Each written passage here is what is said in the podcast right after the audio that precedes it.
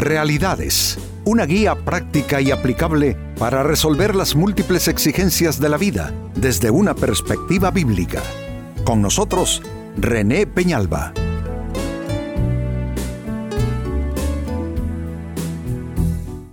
Amigos de Realidades, sean todos bienvenidos.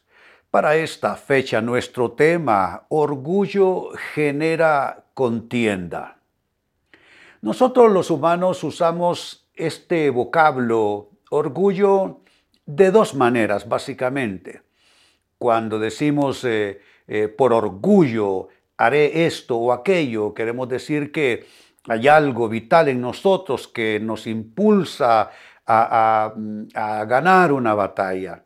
Pero también está el orgullo que es vinculado con la altivez, con la superioridad.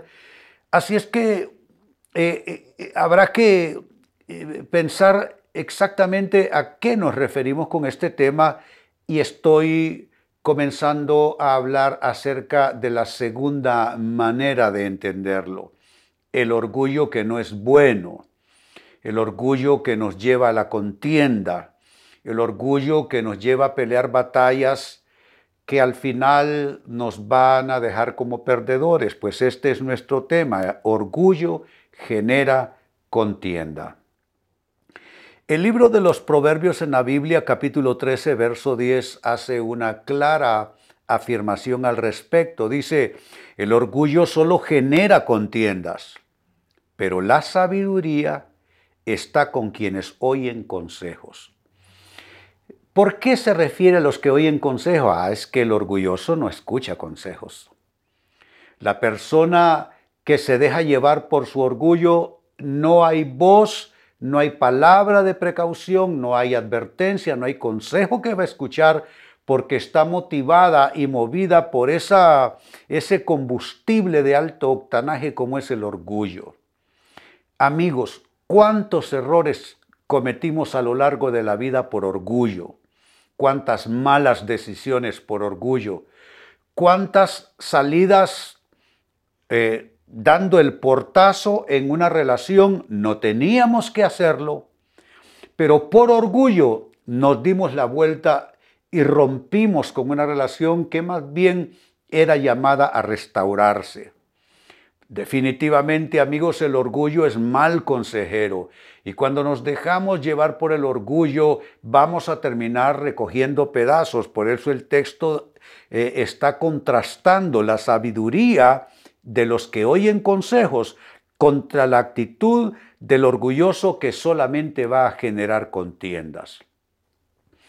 Quizá tú no seas una persona necesariamente orgullosa, quizá no se te pueda definir de esa manera, pero sí hay situaciones que has manejado por orgullo, que ya es diferente.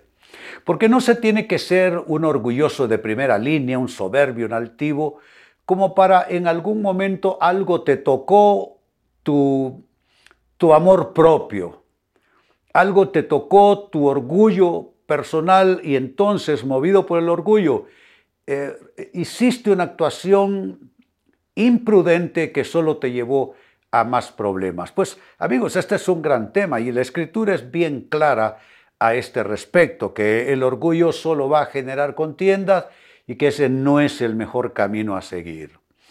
Ahora bien, con esta escritura quiero hablarles del problema del orgullo, como para ampliar el tema, como para darnos posibilidades, amigos, a reflexionar y de pronto quizá a poder trabajar con cierta condición de orgullo en nuestras vidas, en, alguna, en algún escenario, en alguna relación, que quizás debamos nosotros cambiar hacia una actitud diferente. Así es que hablemos del problema del orgullo. Y lo primero que quiero decirles es que el orgullo es visceral y el orgullo te impide pensar correctamente.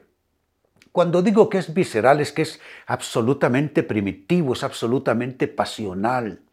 El orgullo eh, eh, a veces lo pasamos por nuestra intelectualidad, pero lo cierto es que el orgullo solo es un, solo es un caldero puesto sobre, sobre el fuego. No, no, no, no. El orgullo, claro que es visceral. El orgullo te hace renunciar a la razón. el orgullo te impide pensar, es que el orgullo es absolutamente irracional, amigos.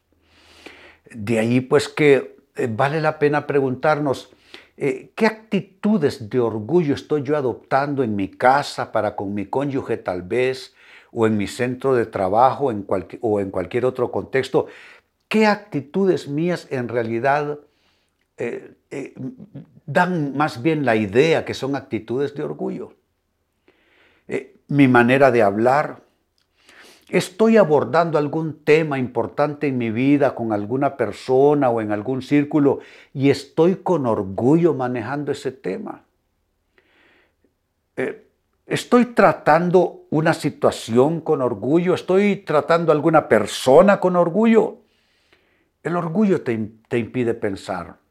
El consejo en esta hora, amigo, amiga, es que de alguna manera desconectes un poco el orgullo en tu persona, te sientes a meditar con más calma, eh, bájale la llama, bájale la intensidad a tu orgullo, piensa, medita, reflexiona y te aseguro que vas a comenzar a ver las cosas desde otra perspectiva, porque a través del orgullo la vida se ve de un modo, pero a través de la prudencia, de, del autogobierno, del dominio propio, la vida se ve de otra manera, definitivamente sí.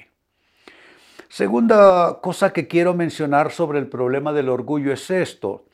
El, orgullo es reactivo. Lo primero que dije es que es visceral.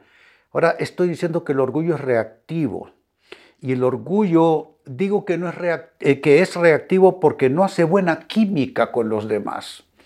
¿Quién puede llevarse bien con un orgulloso? Es difícil. Es difícil porque el orgulloso reclama que le des la razón, aún sin tenerla. Porque el orgullo también tiene esta otra característica, es poco tolerante. La persona orgullosa es poco tolerante, no se le puede contradecir, no se puede contrariar su actitud en ninguna manera. Entonces, esta persona es reactiva totalmente. Y esa forma reactiva de ser significa que responde de inmediato, reacciona mal a situaciones, a personas, a palabras, a conversaciones y no tiene buena química. Significa que va a arruinar la relación familiar, va a arruinar la relación laboral, va a arruinar la relación espiritual. Donde quiera que vaya esta persona reactiva, por orgullo, no va a hacer buena química. Cuando digo no hacer buena química, estoy diciendo que no va a poder eh, eh, llevarse bien, no va a poder ajustarse bien, encauzarse bien con la personalidad de los que estén a su alrededor. Pero el problema es que el orgulloso eh, tiraniza las relaciones y de alguna manera exige que todos giren en torno a él o a ella, pero eso es desastroso cuando se habla de relaciones interpersonales porque no pueden basarse, amigos, las relaciones interpersonales a una situación donde una de las personas tiene el sartén por el mango, digámoslo así. Las relaciones interpersonales sanas son relaciones, amigos, de, igualdad de condiciones. Mm, yo te digo y tú me dices, yo pienso y tú piensas, yo siento y tú sientes. Y entonces, de esa manera equilibrada vamos buscando un punto, eh, un punto o un momento o una situación donde todos quedemos aceptablemente conformes. Entonces miren todo lo que estoy ya comenzando a sumar. He, dicho, hablando del problema del orgullo, que el orgullo es visceral, que te impide pensar correctamente. A eso le sumamos que el orgullo es reactivo y que no hace buena química el orgullo con quienes te rodean. Número tres, ¿qué más podemos sumar hablando del problema del orgullo? Pues el orgullo también es defensivo, es altamente defensivo. Significa que siente que lo adversan. Así, siente que lo adversan. Eh, la persona llevada por su orgullo ve enemigos hasta donde no los hay. Yo sé que todos tenemos gentes que piensan distinto, que sienten diferente. Yo creo que tenemos incluso hasta enemigos gratuitos. Eso es parte de la vida humana. Pero de eso a adoptar una actitud completamente defensiva por causa de tu orgullo, eso es vivir entonces, vas a tener que llevar el escudo en una mano y la espada en el otro. Y eso te va a impedir construir vida. Porque ¿cómo se construye vida con una actitud defensiva? Imagínate, defensivo en tu casa, ajá, y ese es tu proyecto de familia. Defensivo con tus colegas en el trabajo y tienes que estar ocho horas al, al día con ellos. Defensivo en la iglesia, eh, cuando ese es un ambiente más bien para tu crecimiento y edificación. Defensivo en tu lugar de residencia, no te llevas con nadie porque tienes por orgullo una actitud defensiva en contra de tus vecinos. No, no, eso, eso, eso no es vida, eso no tiene sentido, eso es absolutamente absurdo, eso es absolutamente irracional. Pero el orgullo es así, es altamente defensivo ve amenazas por doquier, ve adversarios por doquier. Entonces, ¿qué es lo que queda, amigos? Como dije antes, bajarle el gas, bajarle el gas a tu orgullo. Eh, creo que el orgullo, el, orgullo, perdón, debiera ser sustituido por una actitud, yo digo, eh, Mm, mesurada, una actitud de precaución, de prudencia, eh, donde tú sí llevas ciertas precauciones, pero solo movido por el orgullo, es que, es que vas a ser un desastre con tu vida si así decides por orgullo, si así actúas por orgullo. Y número cuatro, algo más que quiero mencionar sobre el problema del orgullo y es esto. Al orgullo le incomoda la humildad. El orgulloso va a aceptar cualquier cosa, menos que le digas que sea humilde. Porque el orgullo se incomoda con la humildad por una sola razón, piensa que la humildad es debilidad. El mundo está lleno, amigos, de personas que piensan que ser humilde es ser débil, que ser humilde es ser tonto, pero la humildad no es debilidad en ninguna manera, la humildad es un gran poder. ¿Y saben por qué lo digo? Porque para ser humilde una persona tiene que vencerse a sí misma. Tiene que vencer su orgullo en primer lugar, vencer sus pasiones, vencer sus reacciones a todo lo que está alrededor. No, no, no. Es que para ser humilde se requiere haber vencido muchas cosas dentro de uno. Pero el orgulloso eh, no, le hables de humildad. Él no le interesa ser humilde, no le interesa que le menciones que sea humilde, porque eso para el orgulloso es como quedar desprotegido, es como desnudarse, no quiere estar vulnerable porque piensa que ser humilde es quedar vulnerable ante los demás. Pero miren amigos, le voy a decir, incluso por mi propia práctica, en algunos momentos donde me he sentido seriamente amenazado por la actitud de ciertas personas y me he dicho a mí mismo y me he obligado y me he dicho, René, actúa con, humildad. Yo sé que tú quieres darle una lección y decirle cuatro cosas, pero actúa con humildad. Y esa humildad ha resuelto en, los momentos en que opté por ella, porque como humanos que somos hay momentos que no opté por la humildad. Pero cuando comparo ambas situaciones me doy cuenta que cuando opté por la humildad vino gran bendición para mi vida. Así es que, ¿qué problema el del orgullo, no? Le incomoda la humildad porque piensa que es debilidad.